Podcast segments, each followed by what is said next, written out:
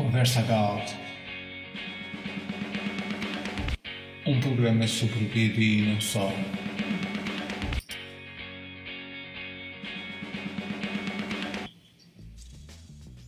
Muito bem, iniciamos mais um episódio do podcast Conversa Galt. Desta vez vamos ter connosco o Carlos Silva. Bem-vindo, Carlos. Olá, tudo bem? Tudo bem. O Carlos hum, é o fundador da Imaginalta, uma editora eh, vocacionada para a ficção especulativa. Hum, o Carlos depois terá a oportunidade de falar um pouco melhor. Eh, Ele tem também trabalhado com a Galt como argumentista. Carlos, podias falar-nos um pouco das tuas histórias de BD que criaste para a Galt? Ahm, a primeira vez que eu, que eu na Galt foi, foi mesmo no primeiro número.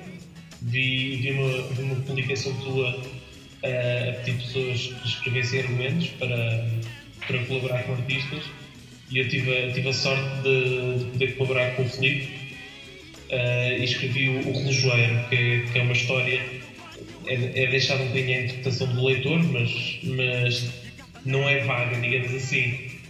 Tem é, é várias, várias possíveis leituras. Ahm, por acaso, com essa história, ganhei o prémio de melhor argumento nos prémios da Galo. Logo a seguir, tive uma, uma sorte fantástica também, trabalhar com a Mozi, ahm, em, em que escrevi uma história chamada Eleni, sobre. hum, num mundo que eu diria uma mistura entre fantasia e ficção científica, ou, ou weird, uma coisa que se fala muito hoje em dia, o new weird, o estranho, que é, um- é um, um, um género que está, está a ser recuperado da- das revistas antigas. Hum, depois também, também tive a oportunidade de trabalhar com o Rui Cruz, se não me engano. Pedro Cruz. Pedro Cruz, Pedro Cruz, ah, em que escrevi uma conto, um, um conto, uma história inspirada num- numa modeleta minha, ou, ou seja, uma espécie de spin-off quase, que é uma reinterpretação ah, da, da noite do 25 de abril de 74, ou seja, de 23 para 24. Hum, e, e por fim voltei a colaborar com, com o Felipe numa, numa história acerca de, de um soldado eh, futurista quando a guerra acaba, que é, que é sempre às vezes um tema que, que afeta mais outras sociedades, como por exemplo a americana, em que os soldados vão, vão para a guerra, voltam e como é que eles têm que se reinse- reinserir na sociedade. E eu brinquei um bocadinho também com esses, com esses conceitos. Uh, por acaso, lá está, como eu estava a dizer, tive muita, muita sorte com os artistas que me calharam. Não, só são, são excelentes artistas, como conseguiram capturar exatamente aquilo que eu queria transmitir com as histórias. Eu estou mais habituado a escrever prosa, uh, contos e, e- e romances, e realmente passar para, para a BD foi uma, uma experiência muito engraçada, porque temos que contar a história de maneira diferente tal como, tal como um romance não é um filme, ou seja, não podemos escrever um romance como se fosse um roteiro de um filme, embora haja escritores que, que apostam muito nisso, também uma BD não, não, não pode ser escrita da, da mesma maneira que é escrita um conto. E, e foi uma aprendizagem, que foi e está a ser uma aprendizagem que eu, que eu só tive graças à Gal, porque se não fosse esse projeto, de certeza absoluta que não, não aventurava por aí. Hum, em, relação a outras experiências na banda desenhada, sei que também colaboraste noutros projetos. Sim, ehm, neste, neste momento está em fase de finalização ehm, uma biografia do Bordal Pinheiro, ehm, que, que também está. Bem, isto é, é sempre, é sempre muito subjetivo a pessoa que, que, que faz o argumento dizer que está bastante bom, mas surpreendeu-me surpreendeu bastante porque eu conheço, conheço outras, outras biografias em BD, eh, especialmente da, da Anchor Editora, não sei se conheces, Sim, sim, sim. eles fazem, eles fazem bastante biografias hum, e eu sempre achei, sempre achei essas, essas biografias um pouco paradas, um pouco. Eu estou a escrever esta biografia e depois tenho aqui uns, uns desenhos a acompanhar. E desde o início, quando, quando propuseram esse projeto, eu, eu, eu quis fazer outra coisa. Eu quis, ok, ter uma biografia, mas as histórias têm que ser uma história, não apenas o- os desenhos estarem a acompanhar o texto cronológico da, da vida da personagem, ou seja, uh, o, o, que as pessoas poderão esperar nessa, nessa, nessa biografia são vários episódios da vida do Bernal. Uh, não, não será exaustivo sobre tudo o que ele fez, mas serão episódios que, de certo modo, ou vão representar uma fase da carreira dele, ou vão apresentar uma nova faceta artística, porque ele foi, foi o nosso Leonardo da Vinci, deveria dizer-me, uh, uma, uma nova faceta de, desse artista. Enquanto contamos uma história, eu acho muito importante uh, em ficção uh, haver exatamente isto de contar uma história. há um desculpa-me se estou a desviar, mas há, uns tempos li uma entrevista bastante engraçada em que um, um, um fã estava, estava num livro de um romance português estava a dizer que podia abrir um romance em qualquer parte que fazia sentido, não, não havia problema, uh, andava ali, de um lado, de para o outro. Embora esses romances tenham o seu espaço e tenham a sua importância, uh, eu também acho bastante importante um romance contar uma história, uma história um conto ou um, uma pequena BD contar um episódio e através desse episódio nós ficamos a conhecer as personagens e as situações em vez de ao contrário estarmos a, estarmos a explorar as personagens uh, mas não estarmos a, a, dizer o que é que se passava com elas estamos a, a caracterizá-las do ponto de vista de dentro da personagem sim, no fundo o que tu dizes é que o storytelling é muito importante e há alguns tipos de romance que são ter mais uma vertente mais de, de exploração um, em termos da palavra e às vezes até com um sentido poético, não é? onde existe uma grande divagação e as pessoas podem apreciar esses, podem apreciar esses livros por causa do tipo de escrita, mas o storytelling por vezes é muito imperfeito Penso que era isso que querias dizer. É, é, muito, é, muito, é muito posto de parte. Uh, por, por, exemplo, eu, um autor que eu estava com muita, muita vontade de ler uh, e, depois acabei por, por experienciar com Cartas para Detroit, se não me engano é o título do livro. Uh, e aquilo eu senti-me bastante desiludido porque cada capítulo era como se fosse um conto desconexo dos outros contos, mas o livro prometia outra coisa. Então fiquei, fiquei assim um bocado. Isto parece um exercício de escrita e não propriamente o que o livro promete na sinopse. Pois. Mas pronto, o, o, o, com isto o que eu quero dizer é que nessa, nessa tal BD de Bordal hum, te, te, tentámos, eu, o outro argumentista, que são dois argumentistas, e, e os artistas, uh, tentámos lá está criar histórias onde as pessoas pudessem entrar um bocadinho na vida do Rafael Bordal Pinheiro. Uhum. Sem dúvida. Olha, gostarias de falar agora um pouco da, da Imaginalta, que é, digamos, um projeto que tem muito caro. Sim, a Imaginalta já, já foi criada há alguns anos. eu sempre, sempre tive uma grande vontade de fazer coisas dentro desta área da ficção especulativa ou seja, ficção fantástica, científica, terror, história alternativa, ou seja, os mesmos temas que a Gal explora. Um, e, e, e, comecei, comecei a fazer uma pequena zine literária, neste caso, que era a Fênix, tinha a Fênix, desculpa, a Lusitânia, uh, tinha a particularidade de eram contos fantásticos ou ficção científica que tivessem uh, a característica de se passarem em Portugal ou refletirem Portugal de alguma maneira. Um, continuei, fiz outros projetos, como a Noite Lord Byron, em que era uma noite em que vários escritores se reuniam uh, para, para fazer um conto de terror. E, e, depois eu comecei a pensar, mas por que não reunir isto tudo num só, numa só marca, num, num só projeto?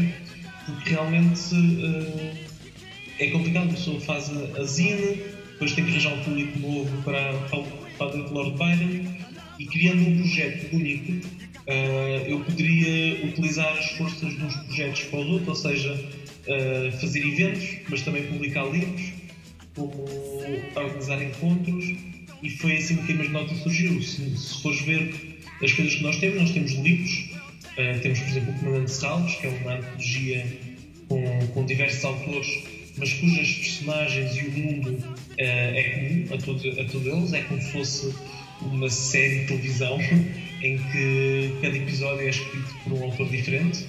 Uh, temos encontros, como por exemplo os devoradores de livros, são encontros mensais, vão começar agora em janeiro, para as pessoas falarem uh, do que é que andaram a ler, de, de que livros vão sair, e normalmente temos sempre nesse encontro um convidado pela cidade da indústria. Uh, já tivemos pessoas ligadas à ABD, já tivemos pessoas ligadas à literatura, editores, logistas, um, e, e, é um fórum. Mas também organizamos outro de eventos, como por exemplo um, o It's Alive, com o Motel X, uh, que foi uma maratona escrita criativa, uh, e futuramente uh, estamos também a planear outro, outro evento para abril.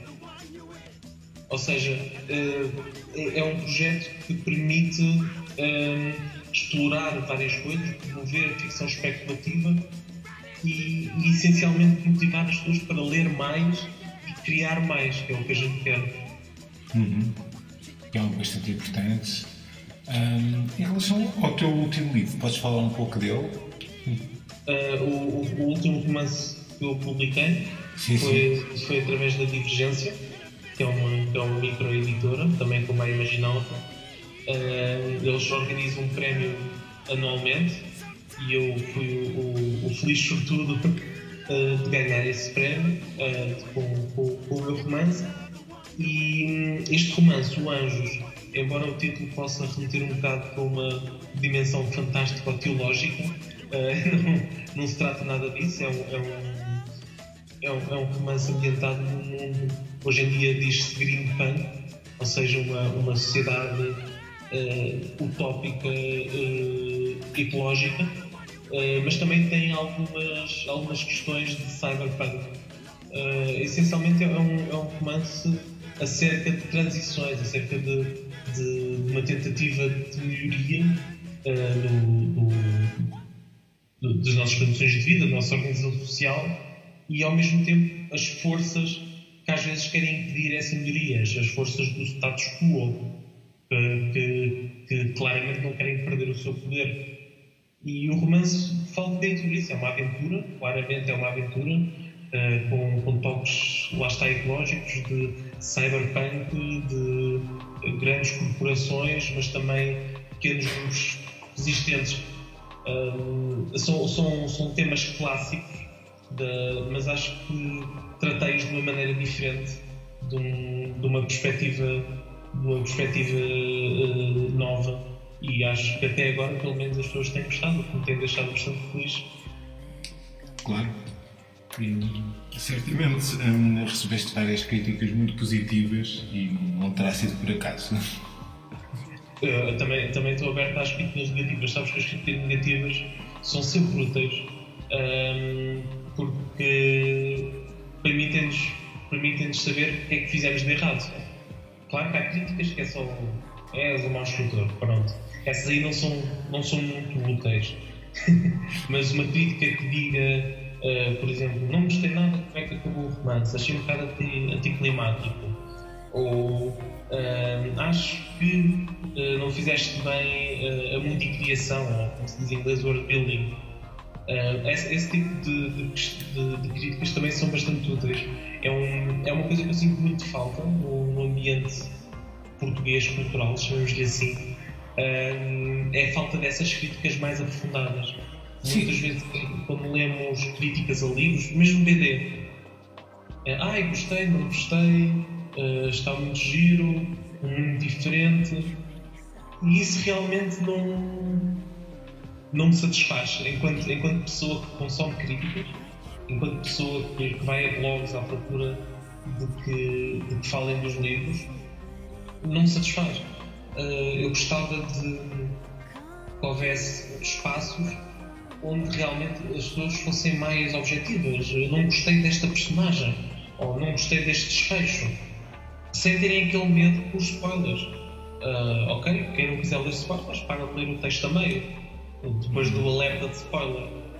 Mas, mas realmente as pessoas darem uh, uma crítica objetiva, fundamentada, informada sobre, sobre o play. Eu muitas vezes sinto, sinto falta disso. Uh, há cerca de dois anos houve um grande boom de blogs uh, de crítica literária. Eu não vi crítica, publicidade literária, uh, muito potencial. As, as editoras andavam numa fase em que ofereciam os livros aos bloggers para eles depois comentarem. E eu atrevo-me a dizer 70%, isto é uma porcentagem encantada, mas 70, 80% dos blogs não faziam mais do que copiar a sinopse e depois gostei, não gostei. E acho que faltava um bocadinho mais profundidade nessas críticas. Alguns blogs que se aproximam deste meu ideal de, de, de crítica é o, o, o, blog da, da Ana Cristina uhum.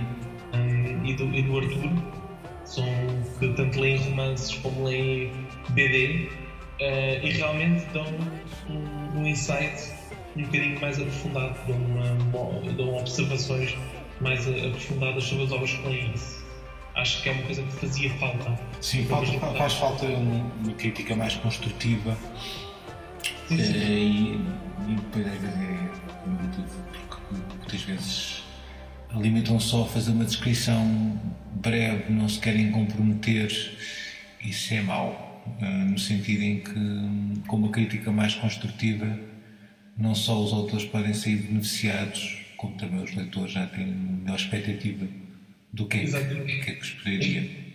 A gente ainda há bocado estávamos a falar, antes desta, desta entrevista, da questão de existirem pessoas que são provocadoras.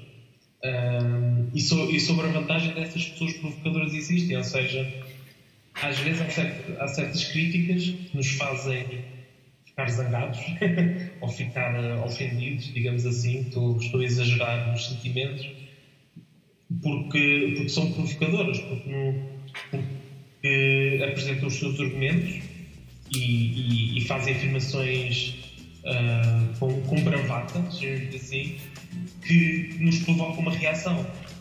E às vezes, quando isso não é feito com, com o intuito de, de troll, como se diz hoje na linguagem da internet, ou seja, não é, não é com o intuito só de, só de chatear, mas com o intuito de expressar uma opinião, eu acho que são bastante úteis. E, e embora nos façam ficar às vezes chateados ou indignados, hum, eu acho que acabam por agitar um bocadinho as águas culturais. e acho que isso seria bastante útil, ou seja, talvez também faça falta essa, essas críticas com, com mais bravata, com mais desafio mais controversas. Sim, faz sentido. Eu lembro perfeitamente, por exemplo, a Gal tinha um, uma secção que era com o escritor fantasma. Uhum. Era escritor fantasma o, pseudónimo. Era, era. Era. E eu lembro que essas críticas. Desenhador fantasma. Desenhador fantasma, exatamente. Desenhador fantasma. E uh, eu lembro que essas críticas, na altura, fiquei epá, eh, esta pessoa aqui está-me a provocar. uh, e isso é engraçado, porque, embora eu pessoalmente não, não gostasse do conteúdo das críticas, achava, pronto, não, não, não, era, não era bem, bem, bem, bem aquilo que eu estou a falar, ou seja, eram só provocadoras. Uh, essa provocação acabou por que eu tivesse conversas muito interessantes com outras pessoas. E acho que isso é, isso é, é bastante bastante salutar, uh, claro, feito com, com, com, com a devida ponta, pontapés e medida. Pontapés e medida. Pois, o, o, desenhador uh, fantasma foi um pouco incompreendido, eu pronto, ele continua no anonimato. Um, o que eu posso dizer a respeito do que ele escreveu, ele tinha a perfeita noção que estava a exagerar no que ele dizia e, de certa forma, queria provocar a polémica. Mas hum, eu queria tratar de diversos temas, desde a questão de que muitas vezes os desenhadores não tinham o reconhecimento que mereciam, que a indústria tinha hum, abocanhava muito. Uh, no fundo, não, não, era nada inventado, eram realmente algumas tensões que existem, que não escrevia as coisas de um modo um pouco agressivo e rude, mas isso era propositado, porque o objetivo quando ele disse-me várias vezes, era mesmo ser polémico, era mesmo não, não deixar ninguém indiferente. Sim, sim. E, e, e, já agora, eu não sou desenhador, sou, se é que me posso chamar alguma coisa, sou argumentista. O, o que é que tu achas, já agora, vou a pergunta, sobre atualmente a indústria, a questão dos desenhadores e dos argumentistas. É, quer dizer, é, é, aquilo que o desenhador fantasma faria era a nível do, do mercado norte-americano. Portanto, cá nós temos um, um mercado muito, muito limitado. As verbas não existem. Nos Estados Unidos, apesar de tudo, há uma maior variedade. É realmente às vezes um bocadinho frustrante pensar que que uh, muitas vezes os argumentistas podem, podem ter, pela, por ser mais fácil criarem argumentos, podem trabalhar em vários projetos ao mesmo tempo dessa maneira mudar, realmente um desenho trabalhoso demora bastante tempo. Um, pronto, ele levantava uma série de problemáticas, também temos que ver as coisas caso a caso. Uh, há, há, realmente argumentistas que, devido a o fato de serem muito conceituados e ter uma grande legião de fãs, também temos que ser honestos, eles alavancam as vendas desses livros. E no fundo, eh, a questão do, da remuneração, deveria, no mundo ideal, deveria corresponder ao mérito de cada um. um e se calhar também corresponde muitas vezes eh, àquilo qual é o valor que eles têm ao mercado. Uhum. Mas depois também há vários fatores subjetivos depende do estilo de desenho que cada, cada autor tem. Nós às vezes podemos ver, podemos ver um autor tem um, um estilo muito trabalhoso, mas ele até é extremamente produtivo e produz rapidamente. Isso é uma desculpa para ser explorado. Isso é... ou, de, ou, de, ou de conseguir mais um bocado. Por acaso, agora estamos a falar sobre essa questão. Fui à Amador BD, estava a recomendar uh, Witcher, não sei se conheces, é uma. Sim, sim, sim. sim, sim. Uh, e esse meu amigo disse uma coisa bastante interessante o, o que ele encontrava como principal força da, da BD, eu considerava o argumento, o argumento e o, e o desenho. Um, e, e, e, ele, o que ele considerava a maior força era, eram as cores, que é um terceiro artista raramente falado. Claro. Ou seja, o, o que ele me despertou para ali foi se esta BD tivesse sido pintada de outra maneira, com outras texturas, será que tinha o mesmo impacto? Não, a, a, a cor é muito importante. A cor é muito importante mesmo. É certo que boas bandas desenhadas, mesmo a preto e branco, nunca perdem força, mas o tratamento da cor faz muita diferença.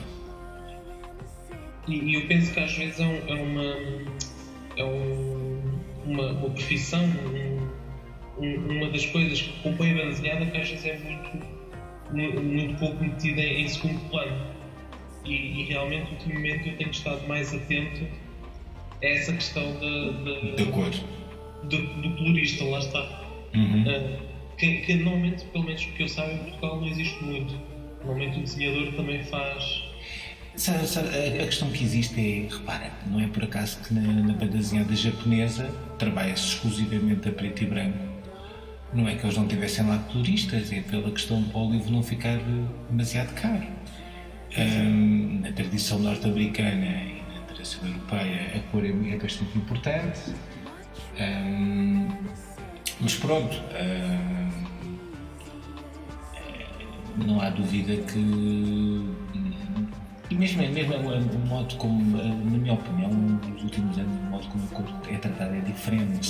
Se tu fores a ver livros mais antigos, era tratada muitas vezes com cores planas, muito conservadoras, às vezes muito, muito fortes, e neste momento há, há grandes, grandes diferenças de tonalidade, de valores, monocromático, que me permite dar um toque distinto e único, que faz com que uma banda desenhada ganhe uma certa autonomia e se consiga valorizar graças a isso. Isso é bastante positivo. Sim, sim, concordo, concordo, concordo contigo. Ok, pronto. Terminamos aqui a nossa conversa, mas é habitual quando começamos a falar com os argumentistas da desenhada, neste caso, entre outras coisas, uh, as conversas são sempre. divagamos sempre um pouco mais. Já não é a primeira vez. Exatamente, eu acho que as conversas são estranhas, É. como se costuma dizer. Exatamente. Um tema desperta o outro, uma pessoa vai-se lembrando ah, de outras coisas e acho que é, que é bastante comum. Exatamente. elas, elas divergirem, chamamos-lhe assim. Está bem. Haverá depois, brevemente, novos episódios. Até breve, então.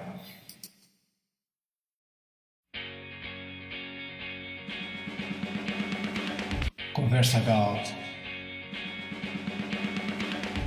Um programa sobre o BD e não só.